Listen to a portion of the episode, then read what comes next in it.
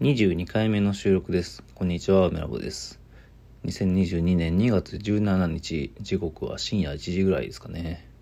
今日も展示を見に行って、制作をして、みたいな日々を過ごしていました。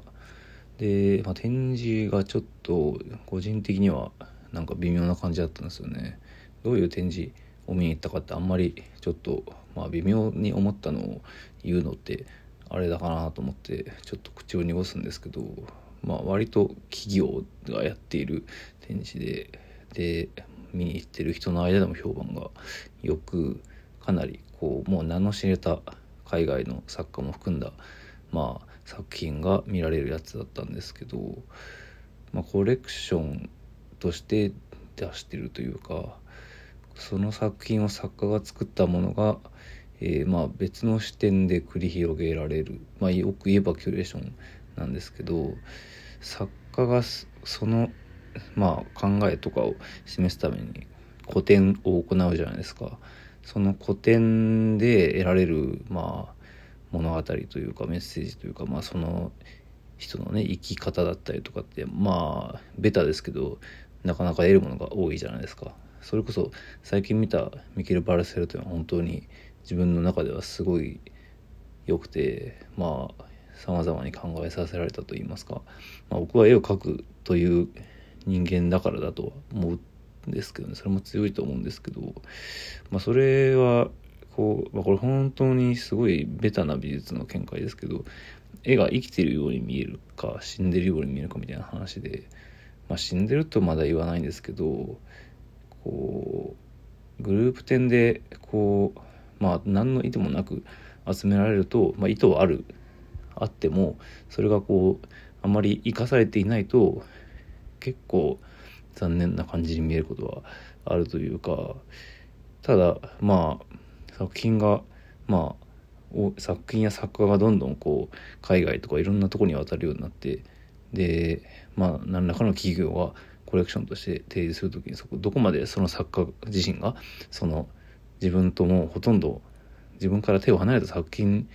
が展示されるまあ展覧会について口を出せるか出すべきなのかそもそもみたいな問題がありまして、まあ、一応自分のさやってる活動もそういうことは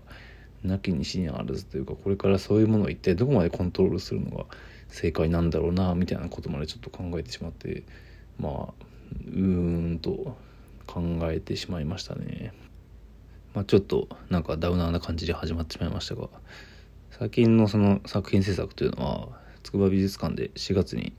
行われる予定の展覧会用にまあ一応作ってるんですけどいくつかまあ画像元になるデジタル画像みたいなのができてきていてこうまあただまあで作ってる途中ですからこれが果たしてうん本当に素晴らしいものなのかどうなのかとか思いつつねこうただちょっとあのイメージとしては風景的なものも含なんかこう多分に含んだピースをいくつか展開していこうと思っていたのにやり始めるとどっちかっていうとなんというかねポートレート的なあのまあ単に顔があるというか目と口と鼻があるキャラいかにもキャラクター的なものの方がバンバンできてしまってで、まあ、ちょっと寄りすぎてしまっているというかでもそのできてきているものにも、まあ、自分がで作っているものの中にもいくつか傾向があってそれがどういうものかっていうのがちょっといまいち自分でもつかみきれてないというかただまああのか手応えは結構あるっちゃあるんですけどね。ただちょっとなんだろうな。か可愛すぎるかなとか なんかうん顔が顔が良い方向に行っていいのかとかなんかそういうよくわからんところでねなんか若干なんか落としどころをこうまだ判断しかねてるというかまあ一応いくつかね制作中のやつをサムネイル画像で上げていこうかなと思いますけどでもそれをまあ途中のものをこうなんか後のこう、まあ、スクショした画像を加工グリッチ的な加工をしているものでしかもそれを、えー、モニター越しにカメラで撮った画像みたいな感じですごい間接的なまあイメージなんですけどね。あんまりこうベタにこうそっちのものを上げすぎるとちょっとあれかなという、まあ、意識がありつつ。まあ展示行ってなんか作って、まあ、あとゲームしてとかそんぐらいなんですよね基本的には、まあ、あと移動時間でよく本を読んだりとかまあ基本的には YouTube 見たりしてるんですけどそれで、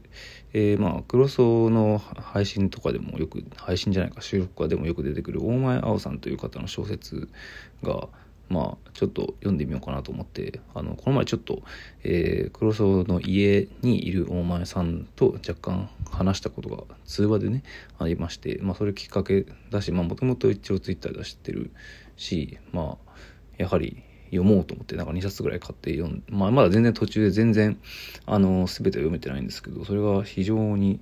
良くてですね「私と平和にと妹の部屋」という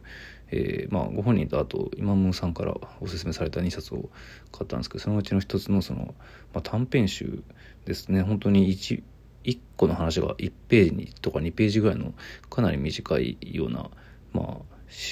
小説集なんです。まあこれ基本的にこういうスタイルなんですかね、お前さんは。それ、まあ一個一個はすごい分かりやすいし読みやすいし非常にこうそれぞれにこう良さがあってでまあ単純に感情が悲しかったり切なかったりっていう小説で得たい感情が普通に揺さぶられてこういくつかすごい好きなものもあってまだ全然途中なんですけど「狼っていうやつとあと表題になってる作品もすごい良かったしで、まあ、まあ、単純に小説体験として良かったなと思う気持ちと同時にこういうものが自分は書きたかったけど全然そそれを書ける力がなかったなというこう、まあ、ある種のなんかまた自分の中にあった挫折を感じたというか。でまあまた受験とかの話になりますけど受験をした時は、えー、10, 10代の時ねあの武蔵野美術大学の映像学科を受験したんですけど、えー、感覚テストという試験がありまして、まあ、小論文の学科がありまして、えー、そこで1年浪人した時に文章を書く力を、まあ、かなり頑張って身につけたんですよね。その力が自分の今の作家活動にもかなり重要なものになっているといいますか。で、まあその感覚テストっていうのが、まあ、絵と文章で、試験時間2時間とか1時間半の、まあ、あの年によって違うというか昔はもうちょっと短かったんですよね。その短い時間で何か自分の、まあ、物語世界を展開するようなこう、まあ、映像を実際に撮るのではなく絵と文章で映像的な表現を、えーまあ、B3 ぐらいかな B3 の画用紙の中に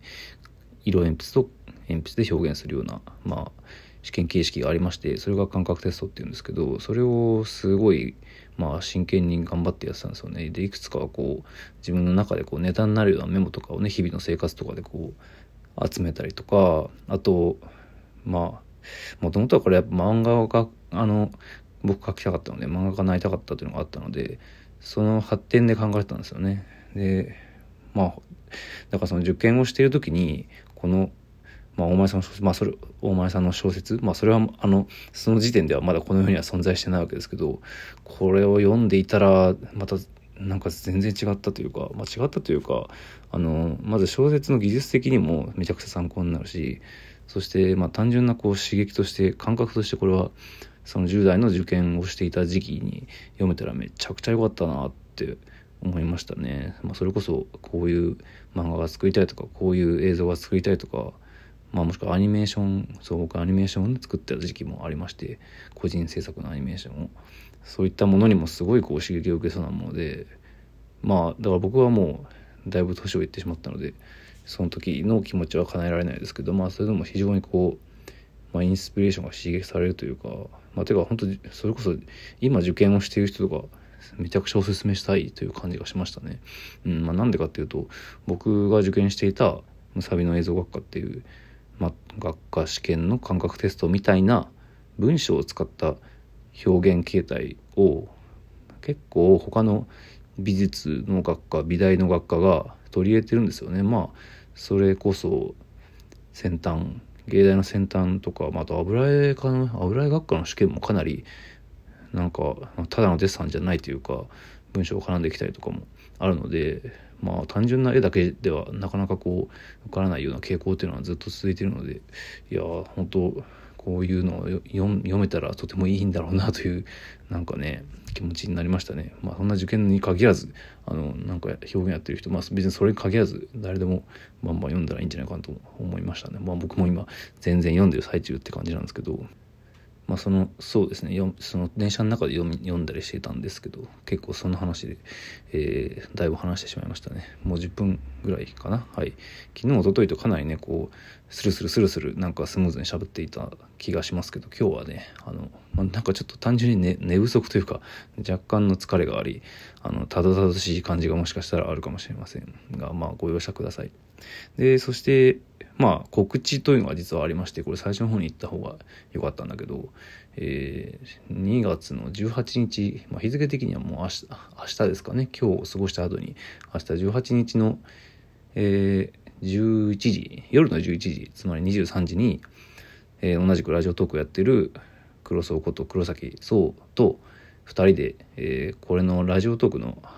あの収録ではなく配信で何かを話すというのを、えー、やります。で彼のボイスメモというねラジオトークの100回記念と言いますかあの